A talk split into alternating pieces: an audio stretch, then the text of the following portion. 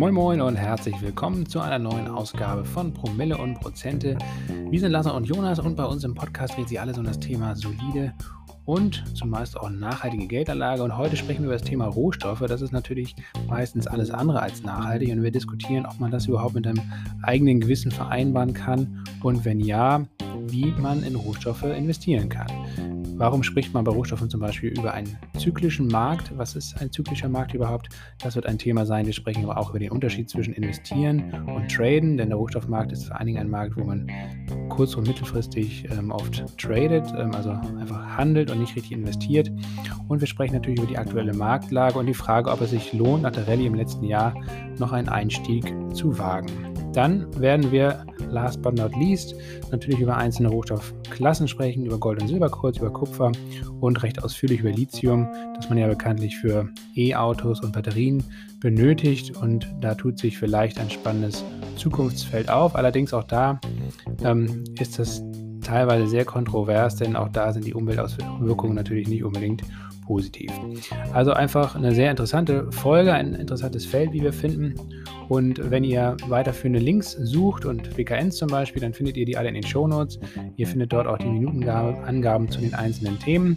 Und jetzt wünschen wir euch viel Spaß beim Zuhören. Los geht's! So, Jonas, in der heutigen Themenfolge widmen wir uns hier auch auf Wunsch der Community dem Thema Rohstoffe. Ähm, das ist ja jetzt in den letzten Wochen und Monaten in aller Munde. Allerdings jetzt in den letzten Wochen eher negativer Art, äh, denn die Rohstoffpreise sind seit Mitte Mai ungefähr, Anfang Mai, Mitte Mai äh, wieder ganz gut am Fallen. Und die Frage ist natürlich berechtigt, ob das jetzt äh, schon das Ende der Fahnenstange war, die Rallye vorbei ist, oder ob dieser Rücksetzer vielleicht ein ganz guter Einstiegszeitpunkt hier und da ist. Und ja, wir wollen uns das Ganze generell einfach mal angucken. Wir wollen uns vor allen Dingen mal anschauen, wie man überhaupt äh, in Rohstoffe investieren kann, was vielleicht auch der Unterschied ist zwischen Investment auf der einen Seite und Trading auf der anderen Seite. Äh, und dann gucken wir uns, wie gesagt, verschiedene Rohstoffklassen an und äh, deren Perspektive. Und, und am Ende wird es auch jede Menge WKNs geben, ähm, die euch dann in Eigenrecherche nochmal zur, zu Gemüte ziehen könnt und gucken könnt, ob da irgendwas Brauchbares für euch dabei ist. Aber fangen wir vielleicht mal ganz grundsätzlich an. Was muss man überhaupt wissen zum Thema Rohstoffe und Rohstoffinvestments? Ja, vielleicht erstmal angefangen, das ist so ein Thema und eine Assetklasse, äh, bei der sich niemand mit moralischem, ethischem äh, Ruhm bekleckern kann in puncto ökologischer oder sozialer Nachhaltigkeit. Äh, das ist ja irgendwie das, das Interessante bei diesem, bei diesem Thema oder bei der Assetklasse Rohstoffe. Irgendwie ähm, ist die absolute Basis für, für unser alltägliches Leben, wie wir es kennen. Kupfer, Eisenerz, Aluminium, aber auch Gold und Silber sind in unserem Alltag allgegenwärtig, auch wenn wir es nicht wahrhaben wollen, wenn wir wichtige und gute investigative und kritische Berichterstattung zu Minenbetreibern und generell zum Abbau von Rohstoffen oder Edelmetallen sehen. Wir können uns diesem Thema nicht widmen, es sei nur so viel gesagt. Wir hängen da alle mit drin, fast alle vermutlich, die hier auch zuhören jetzt. Ähm, Lasse und ich selber auch, weil, wie gesagt, diese Rohstoffe in unserem Alltag gegenwärtig sind. Wir aber den, ja, die, die wie soll ich sagen, das Geschäftsgebaren oder auch die Arbeitssicherheit ähm, in dieser Assetklasse oder in diesem Sektor vermutlich weitestgehend nicht für, nicht für irgendwie besonders positiv heißen können. Ja, unser Einblick darin ist auch begrenzt. Nur so viel sei gesagt, wer jetzt konsequent auf das Thema ökologische und auch soziale Nachhaltigkeit schaut, der ist oder die ist im, in der Assetklasse Rohstoffe vermutlich falsch aufgehoben, ähm, auch wenn die Person im Alltag trotzdem letztlich die, äh, mit diesen Rohstoffen umgeben ist. Also wie immer, ähm, der Mensch ist nicht schwarz, der Mensch ist nicht weiß, sondern irgendwie in Grautönen unterwegs. So, genug philosophiert, aber an der Stelle ist das sicherlich wichtig, das irgendwie trotzdem auf dem Zettel zu haben, finden wir. Rohstoffe, Rohstoffwerte ganz generell ähm, sind, sind, sind sehr zyklische Werte. Lasse hat das oft auch schon schön beschrieben. Ähm, diese, diese Werte laufen der, der, der Gesamtkonjunktur immer etwas voraus. Ähm, wir können erkennen, wenn, ähm, wenn das gesamtwirtschaftliche Umfeld schon richtig, schon richtig heiß gelaufen ist, dann ist es nicht selten so, dass, dass die Preise für Rohstoffe und die von Minenbetreibern, ähm, die Kurse wieder ähm, den, den, den Höchststand hinter sich haben. Ähm, können wir auch jetzt in der aktuellen Situation, wir gehen gleich nochmal drauf ein, beobachten. Ähm, andererseits, und das macht es dann teilweise für, für Laien ähm, dann irgendwie schwierig, ist, ist es auch so, dass, dass die Rohstoffe schon, schon stark anziehen, bevor die Nachrichtenlage ähm, hinsichtlich Wirtschaft sich, sich aufhält. Also ähm, wenn man die Rohstoffmärkte beobachtet und, und da sich ein Preisboden bildet und die Preise wieder nach oben laufen, dann, kann, dann, dann sieht man schon, ah, okay, ähm, äh, in, die Industrien, die verschiedenen Sektoren kaufen anscheinend schon massiv Rohstoffe wieder ein und sehen Licht am Ende des Tunnels. Ähm, da zeigen dann die Rohstoffe dann oft auch schon wieder einen positiveren Konjunkturzyklus an. Ähm, ähnlich war es zumindest jetzt auch jüngst in der, in der, in der Chipbranche im Halbleiterbereich. So. Oder das ist generell auch, äh, also der, Roh der Rohstoffbereich ist wirklich sehr zyklisch und läuft der Konjunktur immer voraus, also positiv wie negativ. Ne? Also wenn ähm, jetzt auch, das waren auch die Werte, die jetzt letztes Jahr in der Corona-Krise, also am Tiefpunkt, ähm, dann angesprungen sind und letztendlich ähm, dem, dem Aktienmarkt vorausgelaufen sind. Gleiches gilt aber auch für die Halbleiterbranche. Also Chips sind auch immer sehr konjunkturzyklisch und sehr abhängig von Konjunkturzyklen. Und auch da ist es immer sehr das sind letztendlich so Frühindikatoren für die gesamtwirtschaftliche Entwicklung, also egal ob sie jetzt hochgehen oder eben runtergehen. Und deswegen könnt, wenn ihr, wenn ihr euch zum Beispiel große Bergbaukonzerne oder die, die, die, die Kursentwicklung von großen Bergbaukonzernen anschaut, äh, wie irgendwie Rio Tinto, BHP Billiton, Freeport McMoran oder Glencore, dann seht ihr auch, wenn ihr sehr lange Charts euch anguckt, wie 10 Jahre, 15 Jahre, dass ähm, die Performance da jetzt gar nicht so toll ist wie zum Beispiel irgendwie bei einer Apple oder einer Amazon oder so. Ähm, dass es aber innerhalb dieses Zeitraums äh, krasse äh, Schwankungen und Zykliken gab, die, die ähm, ihr hättet ausnutzen oder nutzen können. Deswegen kann man da vielleicht festhalten, dass so ein klassisches Buy-and-Hold-Investment zwar aus ähm, Dividendenperspektive total Sinn machen kann, wie zum Beispiel äh, in den Fällen von BHP Billiton und Rio Tinto, aber ein klassisches Buy-and-Hold-Investment, das Ding vor 15 Jahren gekauft zu haben und 15 Jahre zu halten, im Vergleich zu anderen Sektoren nicht so lohnenswert war. Aber wenn man innerhalb dieses Zeitraums antizyklisch agieren konnte, hier und da mal, dass man dann die, die Performance deutlich steigern konnte. Also das ist wirklich kennzeichnend für diesen Rohstoffbereich. Und das gilt nicht nur für, für, für Bergbaukonzerne oder Minenbetreiber, ähm, zwar vor allem für die, weil die, weil die sehr stark schwanken, aber es gilt auch für die Rohstoffpreise an sich. Kupfer, Aluminium. Ähm, bei Edelmetallen vielleicht weniger wie, wie Gold. Da hat sich natürlich ein Buy-and-Hold-Investment, wenn man sich die letzten 15 Jahre anschaut, sehr wohl gelohnt. Aber äh, Gold hat halt eben auch noch eine, eine natürlich noch eine andere Funktion in der Menschheit, äh, nämlich die des, des Wertspeichers an sich. Ähm, aber Basisrohstoffe ähm, kennzeichnet diese, diese, diese, diese, die, sind diesen Zyklen sehr stark unterworfen. Genau, die sogenannten Industriemetalle zum Beispiel. Da kann man das sehr schön sehen. Ähm, vielleicht, mh, hm, gerade wenn wir jetzt über Investment sprechen, sollten wir uns vielleicht mal nochmal den Unterschied zwischen investieren und Traden angucken, weil im Rohstoffbereich eben auch viel getradet wird und ähm, ich glaube, da muss man vielleicht nochmal den Unterschied klar machen, damit das für jeden verständlich ist von euch. Ähm, also investieren heißt natürlich, ähm, dass man das Geld langfristig wirklich anlegt. Ähm, das kann man zum Beispiel in Minenaktien machen, das kann man aber auch in physische Assets, ja, vor allen Dingen Gold und Silber, also Edelmetalle machen, indem man jetzt meinetwegen Barren oder Münzen kauft. Das kann man aber auch machen, indem man zum Beispiel ETFs kauft. Ähm, die teilweise auch physisch besichert sind oder eben synthetisch äh, einfach einen bestimmten Index nachbilden. Ähm, in Europa gibt es keine reinen Rohstoff-ETFs, äh, sondern oder auch keine reine, reine Edelmetall-ETFs, sondern diese sind immer eigentlich eine Mischung aus Aktien und Commodities. Ähm, damit soll das Klumpenrisiko ausgeschlossen bzw. minimiert werden. Also es gibt quasi keinen Einzelwert in einem ETF, der mehr als 20% Gewichtung haben darf. Dementsprechend kann man jetzt auch kein reines Silber-ETF zum Beispiel auflegen in Europa oder ein reines Gold-ETF, sondern es muss immer verschiedene, ähm, immer verschiedene Punkte abdecken, äh, verschiedene Firmen, verschiedene Assetklassen, äh, wie auch immer. Ähm, dementsprechend gibt es hier meistens wahrscheinlich äh, oder in, in Europa eben nur ähm, Rohstoffkorb ETF. Rohstoffkorb ETFs, genau. Und da sind dann ähm, rohstoffverarbeitende Unternehmen dabei, da sind Minenbetreiber dabei, da sind dann teilweise auch ähm, Commodities dabei, das heißt also ähm, ähm, ja, physisches Gold und Silber zum Beispiel. Ähm, anders, äh, das ist letztendlich der Bereich Investment.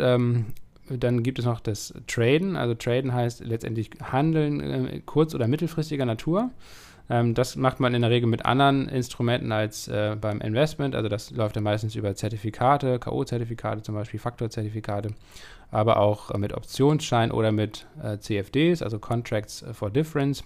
Das sind meistens Hebelprodukte, ähm, die also letztendlich einen, einen Multiplikator haben, ähm, der diesen, diese Preisschwankung am Markt äh, multipliziert.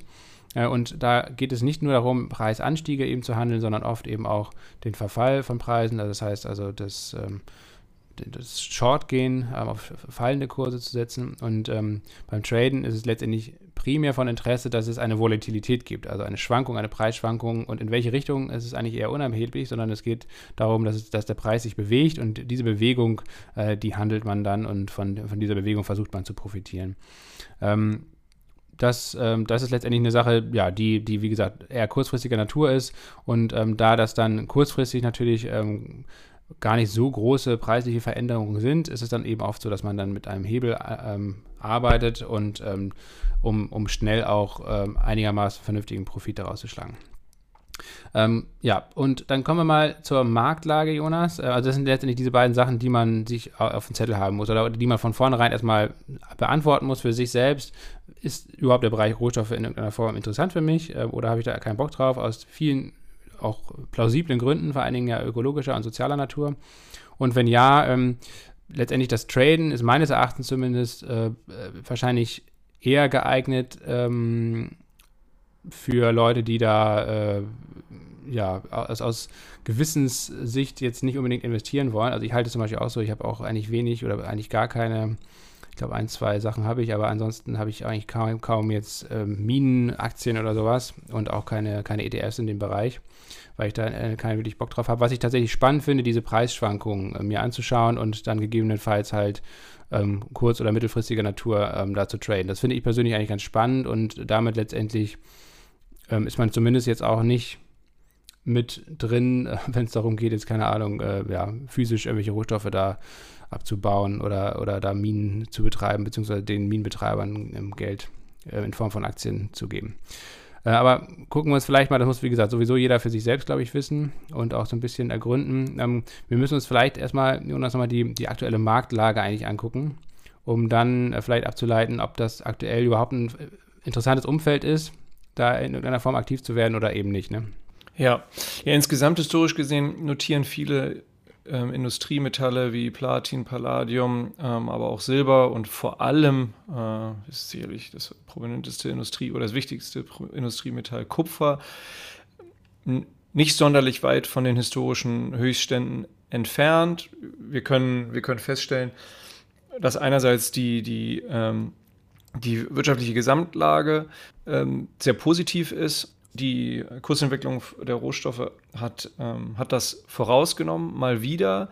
Wir, ähm, es, wir kommen aus einem sehr äh, langjährigen Bärenmarkt, den es eigentlich so seit 2011 gibt bei den, bei den Rohstoffen. Also Bärenmarkt nennt man, ähm, ein Markt, in dem die fallenden Preise dominieren. Ähm, also jeder, jeder, jeder, jeder weitere Versuch eines Anstiegs wird eigentlich wieder, wird wieder verkauft. Das hat dazu geführt, im Rohstoffbereich ganz allgemein gesprochen, ob wir jetzt über Eisenerz, Aluminium, Stahl etc. Äh, reden, dass, ähm, dass die Investitionen von Minenbetreibern, Bergbaukonzernen etc. runtergefahren wurden, weil das einfach nicht so sexy ist, in einem Markt, in dem die Preise fallen, großartig äh, zu investieren. Mm, das wiederum letztlich befeuert, befeuert sich wiederum sich selbst, ähm, wenn so ein Zyklus zum en äh, dem Ende naht. Also die Preise steigen wieder an, die Nachfrage steigt an, die Kapazitäten zuvor zehn, äh, fast zehn Jahre lang äh, wurden runtergefahren. Ähm, jetzt steigt ähm, ein begrenztes Angebot auf erhöhte Nachfrage. Das allein ähm, äh, lässt die Preise steigen und die Kapazitäten sind auch noch schwach also es müssen jetzt wieder, es muss jetzt wieder investiert werden. Ähm, Hochstimmung kommt auf, die Preise steigen, jetzt wird wieder investiert, aber die Kapazitäten sind noch knapp. Das heißt, das ähm, befeuert die Preise zusätzlich. Das ist das, was wir jetzt in den letzten äh, Monaten gesehen haben, insbesondere seit den, seit den Corona-Tiefs. Gut, Corona, ähm, da das Preis, der Preisverfall dort im, im, im April letzten Jahres war nochmal eine besondere Situation für sich. Wir können aber feststellen, dass ähm, dass allgemein Rohstoffe historisch gesehen ähm, wieder relativ weit oben notieren, aber sich seit äh, den, den, den, den, den kürzlichen Hochs ähm, auch wieder stärker zurückgekommen sind. So, jetzt ist die Diskussion, ne, Palladium steht irgendwie 13, 14 Prozent unter, unter dem Hoch, Kupfer 12 Prozent, Silber knapp 9, 10 äh, Prozent, Gold 7, 8 Prozent, Bauholz sogar äh, 40 Prozent unter dem Hoch, ist aber auch gigantisch gestiegen. Ähm, was was sagt uns das jetzt? Äh, wir können auch nicht in die Glaskugel schauen. Nur ähm, ist das zumindest ein Indiz dafür, dass wir diese, diese, die, das Peak, den Gipfel der, der Nachfrage ähm, oder des Engpasses vielmehr, ich meine und glaube auch Lasses Einschätzung ist eher, dass wir ähm, den Gipfel des, des Engpasses überschritten haben. Also ähm, Lieferschwierigkeiten infolge von unterbrochenen Lieferketten aufgrund der Corona-Pandemie. Ähm, das werden wir jetzt sicherlich tendenziell überwunden haben.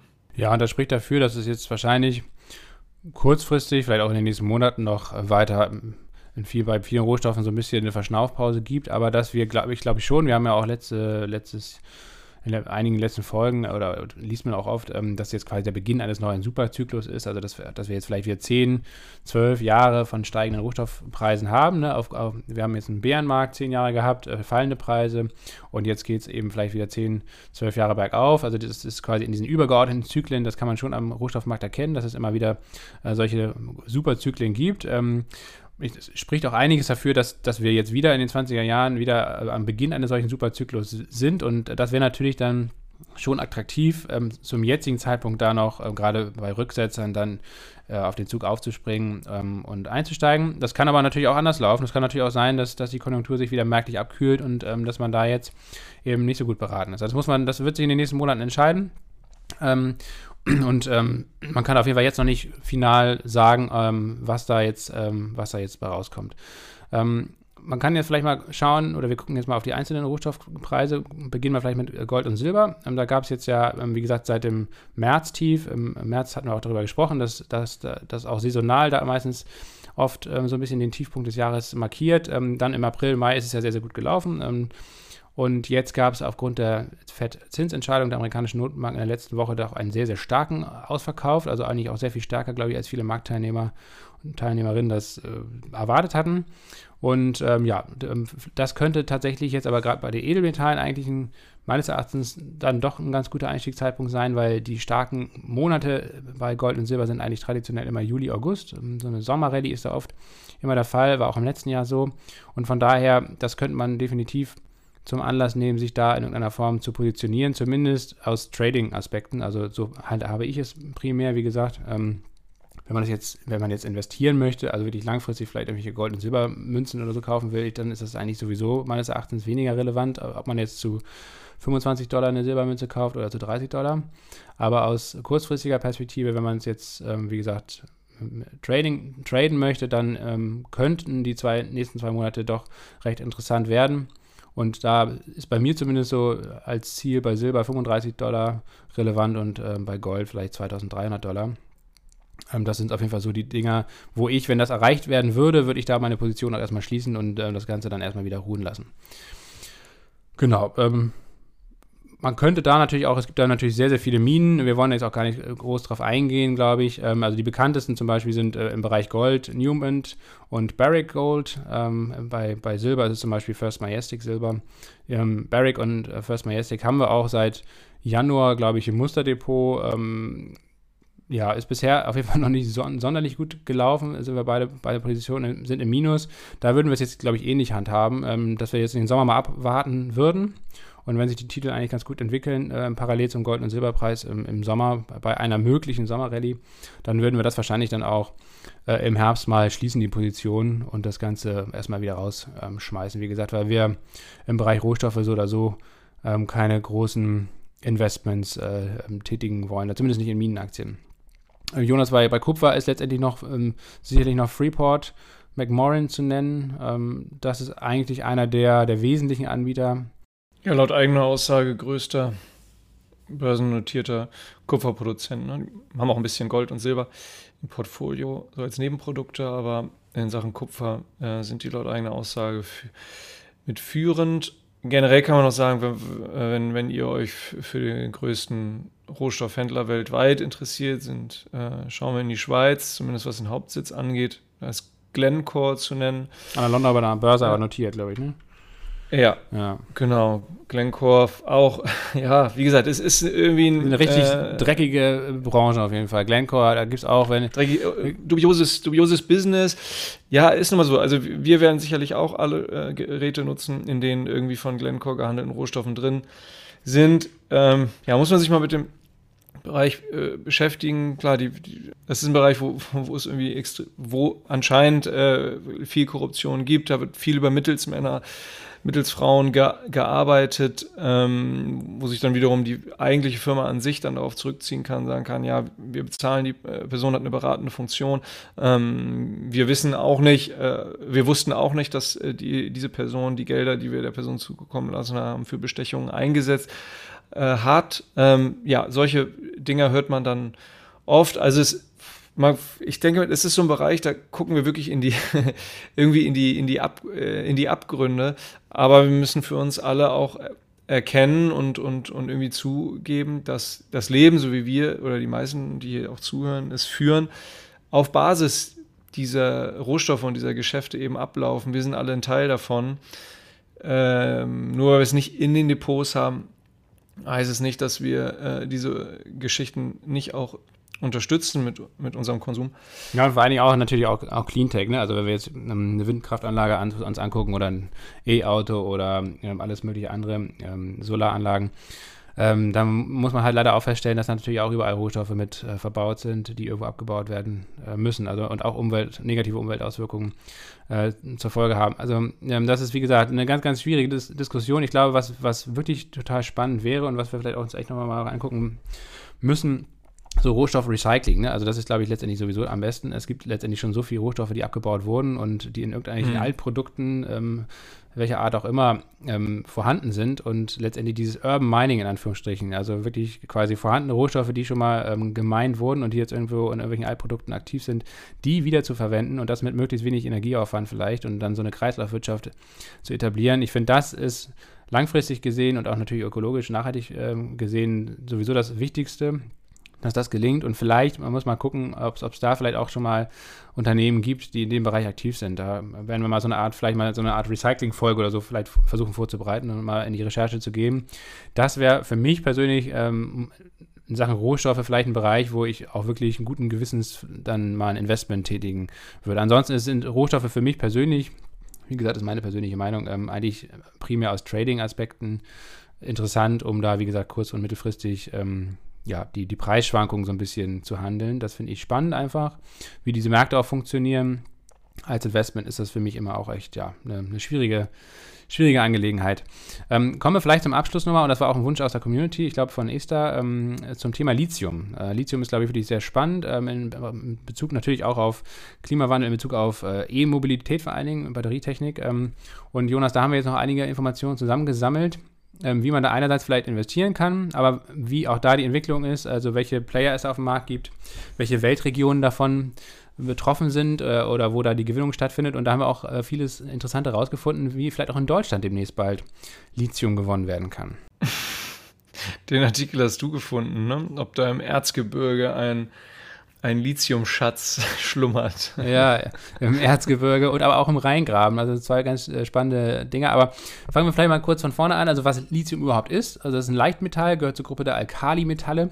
Und ähm, das wird meistens aus Mineralien gewonnen, also im klassischen Bergbau, aber eben auch verstärkt aus Salzlauge, also als, aus sogenannter Sohle.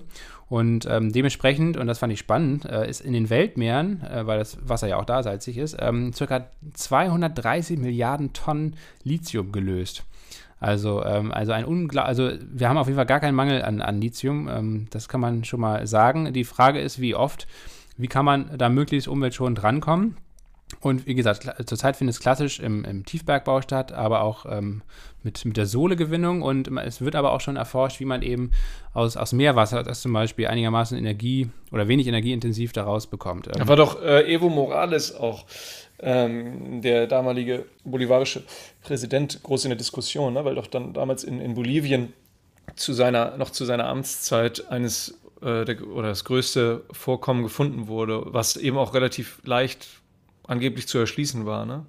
Genau, ähm, das ist äh, Salar de Uyuni ist, glaube ich, nach wie vor eins der größten Vorkommen. Das ist so ein, die größte Salzwüste der Welt, über 10.000 Quadratkilometer ähm, auf 3.600 Metern. Ich war da auch schon mal. Ähm, das ist so ein Hochplateau in den Anden. Das ist Wahnsinn, atemberaubend auf jeden Fall. Ähm, wirklich. Ähm, und genau, da wird jetzt seit, seit mehreren Jahren schon ähm, geguckt, ob es da eben die Möglichkeit gibt, äh, auch Lithium äh, abzubauen. Also da sind über 5 Millionen Tonnen, glaube ich, lagern da. Das ist eines der größten Vorkommen. Ein deutsches Unternehmen aus Thüringen, äh, KU Tech AG, Saw Technologies, nicht börsennotiert, aber ähm, die sind da auch mit oder mit dabei und versuchen halt da eine Produktion aufzubauen. Ähm, nebenan in Chile, in der Atacama-Wüste, ist ähm, ebenso eine große, ähm, ja, eine große Mine, letztendlich aber auch so aus, aus einem Salzsee, aus einem ausgetrockneten Salzsee. dann wird das da abgebaut. Und dann gibt es, wie gesagt, in Australien zum Beispiel noch große haben große äh, Minen, äh, das dann meistens aber auch im klassischen Bergbau. Man muss sagen, der Bergbau hat ja sowieso negative Einflüsse, haben wir jetzt ja eben schon gesagt, aber auch die Lithiumgewinnung aus Sohle, sprich aus dieser Salzlauge ist, hat äh, eine sehr umweltschädliche oder sehr problematische Gewinnung, ähm, Gewinnungsmethode, weil es oft äh, der Fall ist, dass dann halt ähm, Grundwasser, salzhaltiges Grundwasser, diese Sohle hochgepumpt wird und dann an der Oberfläche verdunstet, ähm, das Wasser verdunstet und die Mineralien, unter anderem das Lithium, wird dann eben, ähm, ja, wird dann frei, ähm, ist, kann dann ähm, gewonnen werden und muss dann halt noch veredelt werden. Und dadurch aber, dass das Grundwasser abgepumpt wird und dann verdunstet, also nicht mehr wieder in den Kreislauf, zumindest vollumfänglich wieder zurückkommt, ähm, sorgt das dafür, dass der Grundwasserspiegel in der ganzen Region gesenkt wird und auch ähm, Brunnen zum Beispiel austrocknen und die Trinkwasserversorgung der dortigen Bevölkerung in Gefahr gerät. Ähm, zumal man auch sagen muss, dass diese Andenregion eh super trocken ist, eigentlich Wüste ähm, und das Wasser so oder so mega knapp ist. Ne? Das heißt also, immer wenn man dann jetzt über Bolivien, Chile etc. spricht, ähm, ja, und dann natürlich auch weiß, okay, E-Mobilität zum Beispiel, ne? Akkus werden da gebaut, Lithium äh, wird im großen Maßstab abgebaut dann äh, muss man das zum Beispiel auch im Hinterkopf haben. Auch das gehört dann zur Wahrheit dazu. Äh, auch das ist nicht sonderlich nachhaltig, was, was da passiert. Ähm, du hast eben angesprochen Deutschland, Jonas, genau im Zinnwald, im Erzgebirge, traditionelle Bergbauregion. Da ist die Firma Deutsche Lithium GmbH dabei, ähm, 125.000 Tonnen Lithium irgendwie zu lokalisieren und halt auch für den Abbau vorzubereiten. Das ist dann auch wieder klassischer Bergbau. Ähm, und im Oberrheingraben, das ist quasi so diese ähm, ja, diese, diese, auch diese vulkanisch aktive Region unterhalb des Rheins äh, zwischen Frankfurt im Norden und Basel im Süden. Ähm, da ähm, wird jetzt schon sehr stark an Geothermie geforscht und es gibt auch so Pilotanlagen von NBW, diesem ähm, Energieversorger aus Baden-Württemberg. In Bruchsal, glaube ich, ist die Anlage. Da wird also quasi für Geothermie aus mehreren Kilometern Tiefe heißes Wasser hochgepumpt. Ähm, 120 Grad, 130 Grad und dann mit Wärmetauschern wird diese Wärmeenergie rausgezogen zur Stromgewinnung und das kalte Wasser wird dann wieder zurückgepumpt. Und ähm, dabei ist letztendlich ähm, zur Tage getreten, im wahrsten Sinne des Wortes, dass dieses, dieses heiße Wasser aus der Tiefe auch sehr viel Lithium enthält. Also zumindest im, im Verhältnis. Das sind, sind natürlich minimale ähm, Prozentsätze. Aber angeblich soll äh, im Oberrheingraben äh, das eins, auch eines der größten Lithiumvorkommen der Welt schlummern. Und äh, da soll genug Lithium lagern quasi oder rausgefiltert werden können für 400 Millionen Elektrofahrzeuge. Naja, und NBW ist da, wie gesagt, jetzt am Start. Und witzig, auch ein, ein Startup, Vulkan Energy Resources aus Karlsruhe, was allerdings ähm, aus finanztechnischer Sicht äh, in Australien an die Börse gegangen ist, weil man da angeblich dann für Bergbauaktivitäten mehr ähm, Kapital einwerben kann. Deswegen ist es quasi ein deutsch-australisches Unternehmen. Ja, Australien hat sicherlich, ähm, auch wenn Deutschland natürlich eine große Kohlehistorie hat, ähm, ist, ist ja trotzdem der Bergbau an sich oder die Rohstoffgewinnung in Deutschland ähm, in den letzten Jahrzehnten dann doch, ja, hat nicht nur der Ruf gelitten, sondern auch die Wirtschaftlichkeit hat stark gelitten. Australien ganz anders, ist ja, ist ja eine Exportnation, was, was Rohstoffe angeht. Also kann ich mir schon stark vorstellen, dass das so ist, ne? dass es einfacher ist für Rohstoffunternehmen, dort Geld einzuwerben und dort Geschäfte zu tätigen. Also ich glaube, dieses Oberrheingraben-Projekt wird, wird ohnehin äh, möglicherweise nicht, nicht nur an den, ähm, an den hohen Kosten äh, scheitern, sondern gegebenenfalls auch an dem Widerstand von, von Bürgerinnen und Bürgern, ne? die, die sagen, ich habe keinen Bock jetzt hier, dass in meiner Region ähm, großartig ähm, das Grundwasser leiden könnte oder, oder andere, andere äh, negative Auswirkungen durch, ähm, durch den Abbau von Lithium, durch die Gewinnung von Lithium irgendwie auf mich, auf, auf mich zukommen. Ja, Grundwasser ist in dem Fall wahrscheinlich nicht. Also es sind quasi tiefere Schichten als jetzt in Chile oder Bolivien. Okay. Ähm, das ist schon mal das Gute. Aber du hast vollkommen recht. Ähm, die Risiken sind, äh, wie bei vielen Geothermie-Projekten, ähm, dass du eben durch diese Bohrung ähm, ja, also eigentlich so Mini-Erdbeben ausgelöst werden und auch Verwerfungen am Boden entstehen, die dann halt ähm, Gebäude zum Beispiel in der Umgebung beschädigen können oder im schlimmsten Fall sogar zum Einsturz bringen können. Das ist auch schon passiert. Das ist auch bei so einer Probebohrung da, ähm, ich glaube vor zehn Jahren auch schon mal in der Region passiert, in Deutschland. Ähm, und dementsprechend, äh, genau, haben sich da jetzt schon viele Bürgerinitiativen zusammengeschlossen und wollen dagegen vorgehen und so weiter. Also ähm, zu dieser Aktie Vulcan Energy Resources, habe mir das mal angeguckt. Ähm, tolle Kursperformance. Also wenn man da vor einem Jahr eingestiegen wäre, hätte man jetzt 1500 Prozent gemacht. Oh. Nicht schlecht. Äh, aber äh, wie das dann immer so ist, ne, wenn da schon 1500 Prozent auf dem Kurszettel stehen, dann ähm, ja, ist die Wahrscheinlichkeit sehr gering, dass das gleiche normal passiert. Also von daher würde ich erstmal die Finger von lassen, kann man sich vielleicht mal auf die Watchlist setzen ähm, und das, das Unternehmen, äh, das Projekt da einfach mal so ein bisschen äh, newsseitig irgendwie begleiten. Mal gucken, vielleicht gelingt es denen ja wirklich da, ähm, Anlagen aufzubauen und das irgendwie ins Laufen zu bringen. Ich persönlich finde es, also wenn das so so läuft, wie es klingt, also es ist ja letztendlich eigentlich, hört sich das alles zu schön an, um wahr zu sein. Ne? Also wenn man wirklich quasi saubere Energie gewinnt über Geothermie, ähm, dann nebenbei noch Lithium als Nebenprodukt da rausholt ähm, und das wäre dann, das wird zumindest immer von dem behauptet dann, ist dann quasi dieser Lithiumabbau mehr oder weniger klimaneutral oder sogar klimapositiv, weil mehr Ge Energie durch Geothermie gewonnen wird, als durch den Lithium, also die Lithiumgewinnung verbraucht wird. Ähm, das wäre alles sehr, sehr gut, wenn das wirklich gelingt und vernünftig läuft. Ähm, dann wäre das sicherlich sehr viel besser, als wenn man jetzt Lithium in großen Mengen ähm, für Elektroautos aus Chile, aus Bolivien und aus ähm, Australien importieren muss, wo es mit, mit, sicherlich wahrscheinlich mit sehr viel schlechteren Bedingungen abgebaut wird oder mit mehr negativen Umweltauswirkungen. Aber wie gesagt, äh, das muss man erstmal ein bisschen beobachten und ähm, dann kann man es vielleicht mal irgendwann bewerten. Ähm, da ist, glaube ich, noch ein bisschen zu früh, um, um das abschließend dann beurteilen zu können. Ähm, wie kann man jetzt in Lithium investieren? Wie gesagt, es ist auch wie jeder andere Rohstoff auch sehr problematisch in Sachen Umwelt. Es gibt eigentlich drei große Konzerne, die das machen. Also einmal Jiangxi aus China, ähm, Albemarle, ich weiß gar nicht, wie die ausgesprochen werden, Albemarle äh, aus den USA. Ähm, die sind auch viel in Australien aktiv dann. Und äh, Suicidad Química y Minera äh, aus Chile, das sind also die Chilenen. Ähm, da gibt es noch Standard Lithium aus Kanada, das ist eigentlich ein sehr spekulativer Wert, glaube ich. Da ist Lanxess zum Beispiel, eine ehemalige Bayer-Tochter, mit engagiert, äh, mit 5% am Unternehmen beteiligt. Trotzdem hochspekulativ. Ja, trotzdem hoch. Oder gerade deswegen, wenn man sich so die. wenn man sich die, die Bayer Invests anschaut. Ja, oh. nicht so ein glückliches Händchen in der Vergangenheit gehabt. Ähm, und weiß nicht, Langzess ist zwar nicht mehr Bayer, aber ähm, hat vielleicht noch die Bayer, Bayer DNA im Finanzvorstand mit drin und kauft dann halt irgendeinen Schrott zusammen, der dann am Ende äh, sich als Fiasko erweist. Also von daher, das ist sicherlich kein Qualitätsmerkmal, dass Langzess da äh, beteiligt ist. Also zumindest im Spaß jetzt gemeint. Ähm, also auf jeden Fall sehr, sehr, sehr, sehr spekulativer Wert, Standard Lithium auf jeden Fall auch. Ähm, Vulkan Energy haben wir eben schon angesprochen. Und dann, was ich wirklich spannend finde und was wir auch seit langer Zeit im, im Musterdepot haben, ja. sich sehr, sehr gut entwickelt hat, äh, ist Ibotech. Das ist ein deutsches Unternehmen, was eben als Zulieferer für Batterietechnik ähm, fungiert. Ähm, also die sind jetzt nicht im Lithiumabbau, sondern die bauen Teile für Batterietechnik, ähm, sind da extrem gut aufgestellt. Und ähm, die Aktie arbeitet da gerade auch wieder aus einem, ja, eigentlich letztendlich steht das über einem charttechnischen Ausbruch oder ganz knapp am charttechnischen Ausbruch ähm, übers bisherige Allzeithoch. Das, wenn das gelingt, ist da wahrscheinlich erstmal wieder eine kleine Rallye drin. Also für alle, die dabei sind, unbedingt dabei bleiben und für alle anderen könnte das auf jeden Fall meines Erachtens echt ein spannendes Unternehmen sein, ähm, was wir eben auch selbst schon im Depot haben und auch im Musterdepot schon seit geraumer Zeit ähm, ist.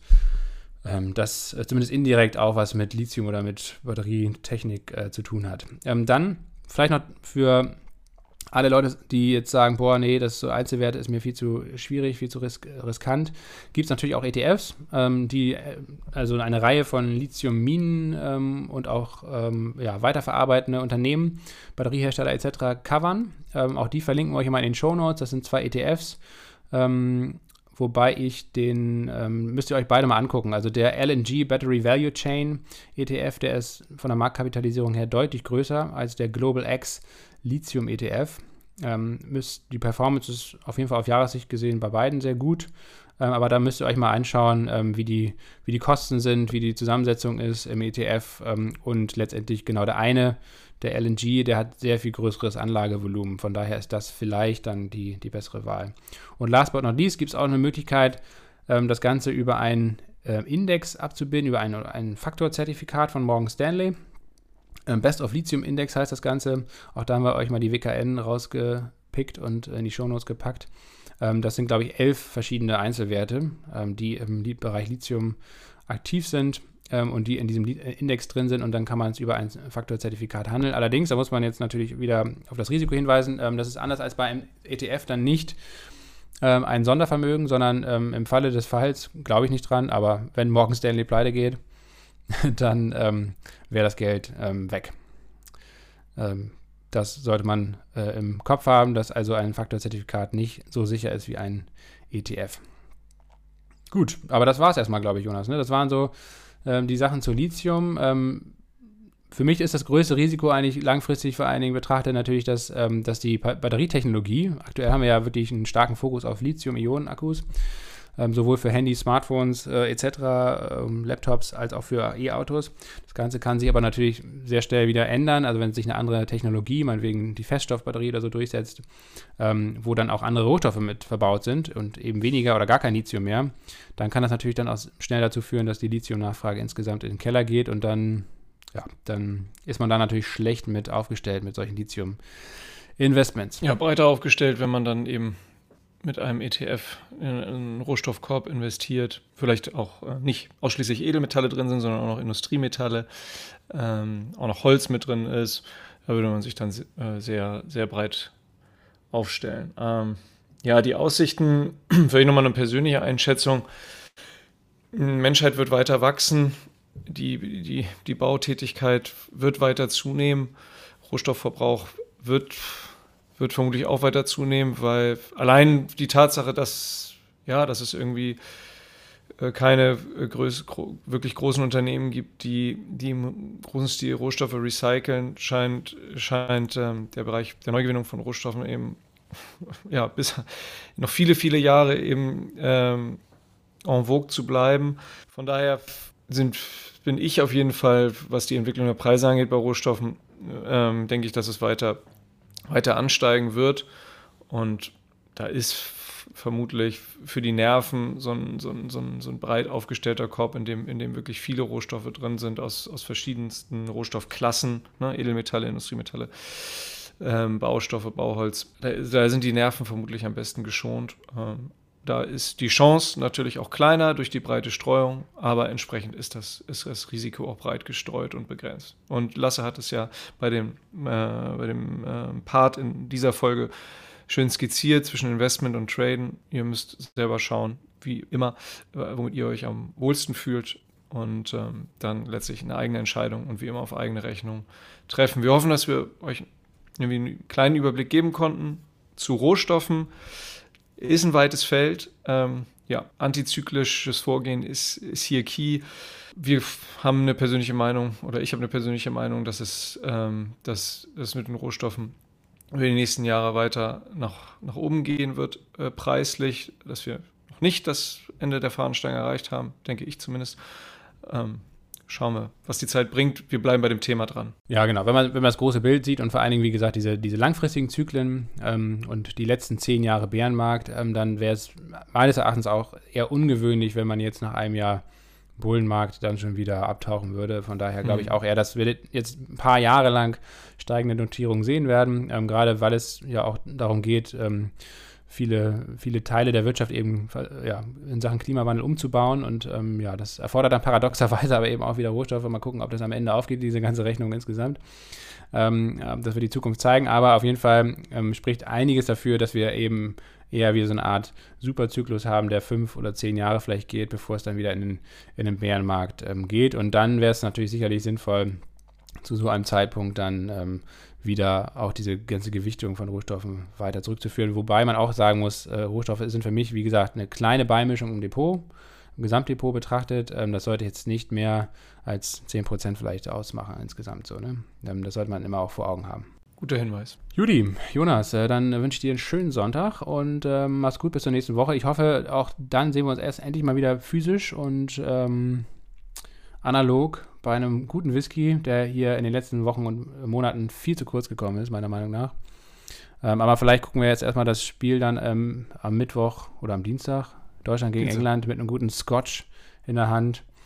Und äh, danach nehmen wir dann die nächste Folge auf, Ende der Woche. Wir freuen uns auf jeden Fall aufs Zuhören von euch. Bis dahin alles Gute. Ciao. Das war's für diese Woche mit Promille und Prozente. Herzlichen Dank fürs Zuhören. Herzlichen Dank auch an unsere Unterstützer und Unterstützerinnen. Dieser Podcast finanziert sich nämlich nur durch euch, durch die Community. Alle Infos dazu findet ihr wie immer auf promilleprozente.de. Ihr könnt entweder einmalig oder auch wiederkehrend einen kleineren Betrag an uns spenden über PayPal oder auch über die eine Überweisung. Und ihr könnt Steady nutzen, das ist quasi unsere Seite, promilleprozente.de. Ähm, da verwalten wir unsere Abos und Mitglieder. Ähm, wenn ihr quasi wiederkehrend ähm, Beträge an uns überweist, dann bekommt ihr auch bestimmte Benefits, zum Beispiel Zugang zum Musterdepot, Einladung in unsere Signal Messenger Gruppe oder auch den Optionsschein Kompass, wo wir euch das ganze Thema Optionsscheine einfach mal grundlegend erklären. Uns hilft natürlich auch immer, wenn ihr uns weiterempfehlt im Freundes- und Bekanntenkreis, wenn ihr den Podcast abonniert oder vielleicht auch eine Bewertung bei Apple zum Beispiel da lasst oder eine Rezension schreibt. Das sorgt dafür, dass der Podcast schneller gefunden wird und dass wir hier mehr Leute mit finanzieller Bildung erreichen. Nichtsdestotrotz müssen wir natürlich auch nochmal einen kleinen Risikohinweis hier einstreuen, nämlich die Inhalte in unserem Podcast dienen ausschließlich der allgemeinen Information und der finanziellen Bildung. Unser Ziel ist es, dass ihr euch selbstständig um eure eigenen Finanzen kümmern könnt. Wir machen keine Anlageberatung und wir geben auch keine Handlungsempfehlung zum Kauf oder Verkauf von Wertpapieren oder anderen Finanzprodukten ab. Wir geben also lediglich unsere persönliche Meinung wieder und teilen unser eigenes Vorgehen mit euch hier im Podcast. Das heißt im Umkehrschluss, dass ihr eure Anlageentscheidungen immer und ausschließlich auf eigene Faust und auf eigene Verantwortung trefft. Bedenkt das bitte. Vor allen Dingen ist es wichtig aus unserer Sicht, dass ihr eine eigene Recherche ähm, anstellt, dass ihr letztendlich diesen Podcast nur als Einstieg äh, nutzt und dann euch weiter informiert, bevor ihr ähm, in Investmententscheidungen tätigt und macht euch eigenständig um klare Gedanken zu einem Anlagehorizont, zu eurer Risikobereitschaft und auch zu eurer Verlusttragfähigkeit. Das war's für diese Woche und bis zum nächsten Mal. Danke.